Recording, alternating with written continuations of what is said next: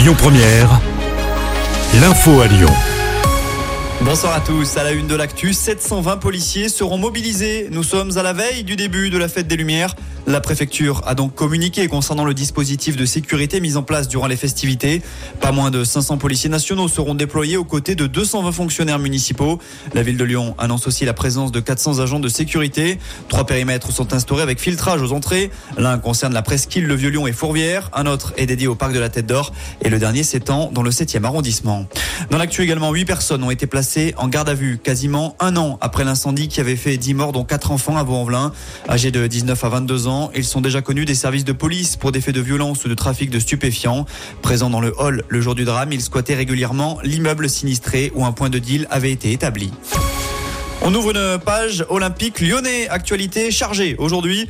Côté terrain, les Gones affrontent Marseille ce soir. Il s'agit de la rencontre reportée de la dixième journée de Ligue 1 à cause du caillassage du bus lyonnais et de la blessure de Fabio Grosso à l'époque entraîneur.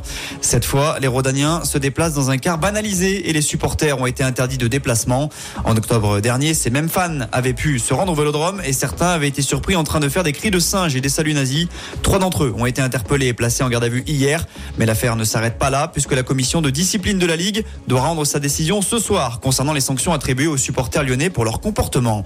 Et puis pour être complet, il y a une bonne nouvelle quand même. La DNCG, le gendarme du football français, a annoncé hier accorder un assouplissement concernant l'encadrement des salaires et des transferts. Autrement dit, Lyon pourra être actif lors du mercato hivernal.